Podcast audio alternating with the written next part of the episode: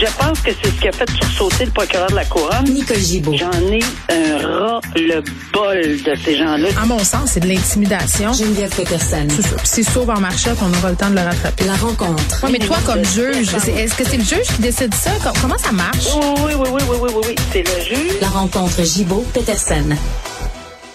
Salut, Nicole. Bonjour, Geneviève. Bon, un sujet que je trouve euh, excessivement délicat. Euh, quand on voit des histoires comme ça, moi, ça me fait toujours me poser beaucoup de questions éthiques. Ça parle des indemnités qui sont versées par la Société de l'assurance automobile du Québec pour, par exemple, les accidentés de la route. On sait là, que pour avoir droit à ces prestations-là, on doit prouver que notre vie est largement impactée, qu'on peut plus euh, procéder à nos activités quotidiennes, parfois qu'il y a des impacts euh, psychologique. Et parfois la SAQ euh, contredit ou ne croit pas nécessairement la version des faits. Parfois aussi, il y a des plaintes euh, pour dénoncer certaines situations. Et c'est le cas de cette femme-là qui a été prise en filature pour contester ses demandes de prestations euh, d'accident. En fait, elle a fait un accident avec sa voiture, je pense que c'était en 2008, portait pas sa ceinture de sécurité, elle a été éjectée de son véhicule. Et après, bon, elle a dit, j'ai des, j'ai, des sérieuses séquelles, je rester coucher toute la journée, j'ai de la misère à m'occuper de mes enfants. Et là, il y a eu des plaintes. euh, On l'a fait suivre par une firme externe. Il y a des vidéos aussi qui ont été fournies par son ex-conjoint. Moi, je disais tout ça, Nicole, je me disais, OK, tu sais, peut-être que cette femme-là, euh, euh, tu sais, oui, sort en talons hauts, va au glissado avec ses enfants, mais peut-être qu'elle a mal en faisant ça. Peut-être qu'elle prend des antidouleurs. D'ailleurs, c'est ce qu'elle a dit. Moi, j'ai toujours un malaise avec l'espionnage et la délation aussi, surtout quand c'est fait par un ex-conjoint. Moi, j'ai moins de problèmes pour l'avoir vu euh, moi-même là euh, passer euh, parce que à la cour on on envoyait quand même ce genre de Oui. dossier-là, pas personnellement, là, mais euh, euh, le TAC est déjà venu, euh, bon, y a- y a- y a- ça siégeait là, dans, le- dans notre district, et les histoires à bracadabrante là, qu'on a euh, entendues, pas juste euh, le- sur l'assurance chômage, sur euh, euh, la SAC, sur, euh, ben, je donne d'autres exemples, là, les compagnies d'assurance qui, donnent- qui versent des indemnités à des gens qui se disent, euh, euh, qui se disent, non, moi j'ai vu l'autre côté de la médaille. L'autre côté de la médaille, c'est un peu plus de cas de ce genre-là. Et il faut juste dire que ce genre de filature, c'est quand même, euh, on n'utilise pas ça euh, à la légère. Ben, c'est ça que je voulais que tu nous expliques parce que moi, non, qui n'ai pense pas familière avec ces dossiers-là, je vois ça puis je fais aïe, aïe, c'est quand même beaucoup d'intrusion Ouais, dans la vie mais- privée des gens.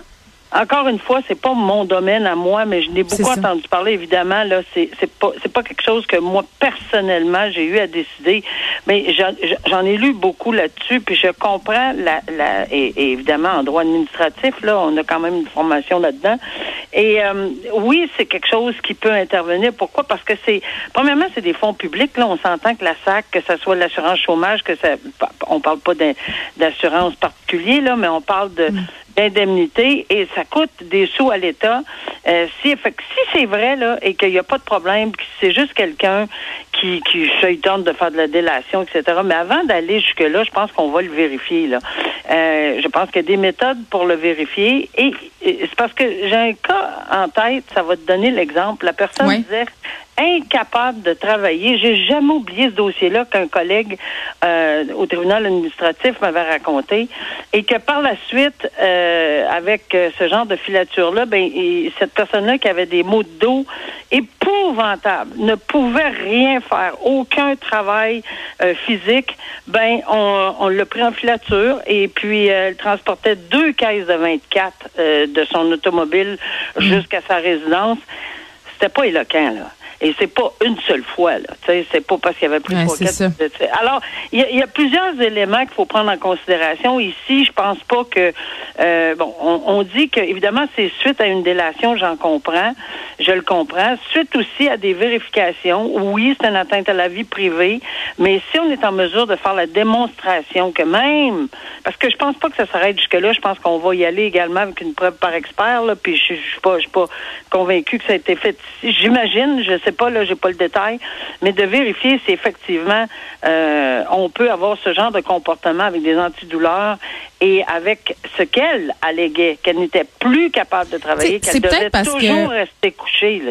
C'est peut-être parce que je suis une mère que j'ai comme un préjugé favorable envers cette femme-là, parce que je me dis le nombre de douleurs que j'ai endurées pour être avec mes enfants. Tu sais, moi, des fois, quand je, je suis malade, je fais quand même mes activités avec les enfants. J'ai enduré bien des mal de dos en faisant l'épicerie, en portant mon fils parce qu'il le faut, parce que je suis seule avec eux autres. C'est pour ça que je me disais, je voyais ça, puis je me disais, pauvre madame, peut-être qu'elle a fait juste son gros possible, puis qu'elle prend des antidouleurs à journée longue je comprends très, très bien, euh, mais il y a peut-être une marge en, ayant une indemnité à vie euh, et le fait qu'on peut même pas se lever et que ces activités-là. Alors, c'est appelable de toute évidence. Est-ce que est-ce que cette dame-là va se satisfaire ou elle va aller une étape plus haut?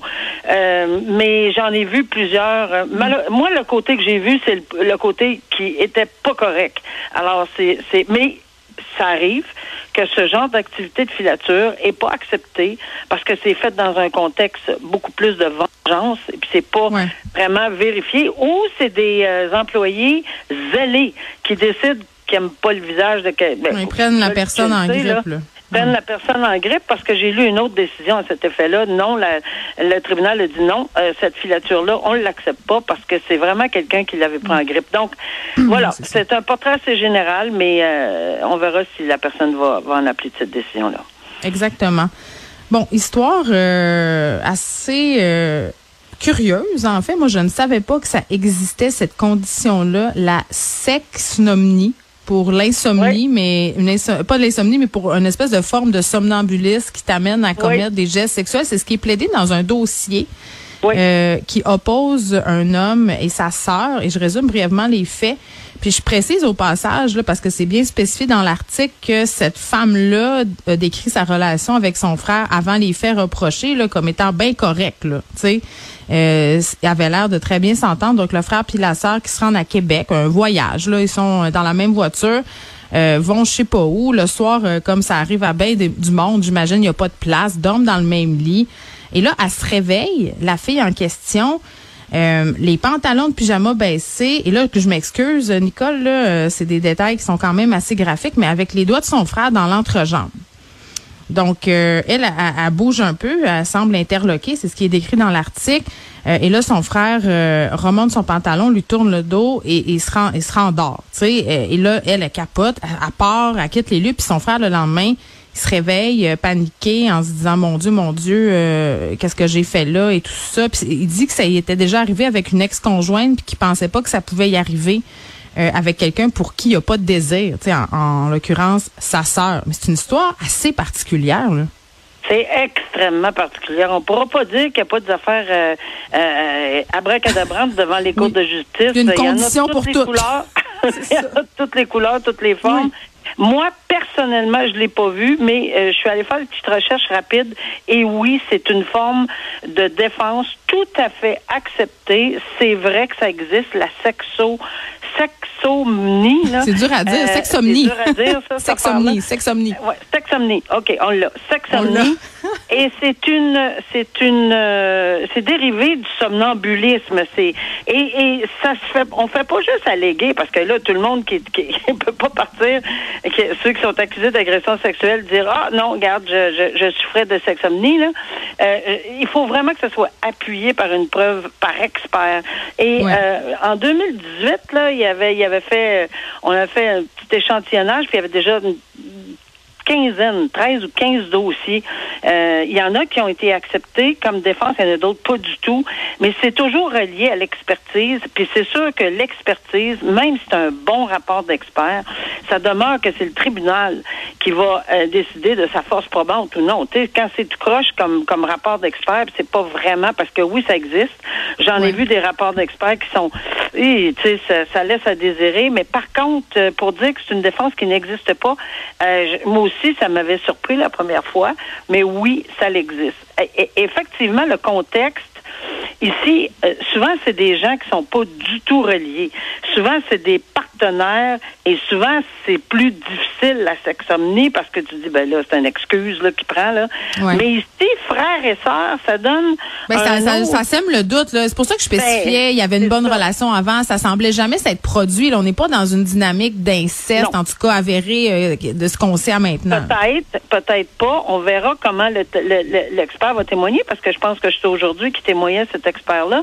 Ouais. Mais euh, c'est extrêmement intér- Puis je comprends la jeune fille, là, déboussolée, là, son frère qui n'a jamais eu cette euh, rien, rien, comme tu disais en, en début de quand on s'en parlait au début, il y a rien, il y a jamais, y a, il y a jamais rien eu entre les deux. Je veux dire, elle l'a pas vu venir, puis lui a beau s'excuser long comme le bras. Non, mais j'avoue que c'est Euh, traumatisant. Là. Je veux dire, écoute, là, je être sais pas qu'est-ce que je ferais. Là. Alors, euh, regarde, c'est un contexte particulier, encore une fois, oui, et- et- et- mais on fait bien d'en parler parce que c'est quelque chose qu'on entend vraiment pas souvent. Là. Euh, une défense de sexomnie. Là, elle est allée un porter plainte. Ouais. C'est ça. C'est un Exact. dérivé du somnambulisme. Parce qu'il y en a des défenses de somnambules. Je- je- ça, Oui. je- ça, on a Mais vu. écoute, euh, tu sais, blague à part, là, puis juste pour te dire, moi, moi, dans ma famille, il y a du somnambulisme. Mon fils de 7 ans est somnambule, Nicole. Il fait pas de sexomnie, là, il y a 7 ans. Mais ce que je veux dire, non, mais les choses qu'il peut faire quand il est somnambule, c'est surprenant. Je veux dire, des fois, il a l'air complètement réveillé, puis je lui parle, puis il, est- il est pas là pantoute, là, il dort. Il faut que je, je m'en vais C'est le coucher. incroyable. Mais ça me stresse. Ouais, c'est- particulier, euh, c'est c'est C'est complexe. particulier et c'est dangereux. Je- de mon côté, pour te Ah, moi, je barre mes portes. quelqu'un qui a- ben oui, parce qu'il est tombé en bas des escaliers, puis il s'est ramassé Ah, dans ça. un buffet, puis s'est cassé toute la mâchoire, etc. Tu sais, comme, garde. C'est, vraiment terrible comme situation quand on souffre de ça, mais on a de la misère à qu'on... Non, alors, là, tu le vis, là, mais lui, c'est vraiment au niveau de la Oh Oui, sexomnie. là, c'est un, un autre dossier. C'était pour montrer aux auditeurs à quel Oui, point oui. les gens, quand ils sont somnambules, des fois, ils font des affaires puis ils s'en rendent pas compte. Puis ça peut être assez élaboré. Là. Mon fils est déjà allé chercher du jus. Là. Donc, euh, tu sais, c'est des gestes drôle, quand même de la vraie vie. Spécial Ben, comme Exactement. C'est une condition particulière. Merci, Nicole. À demain. À demain, au revoir.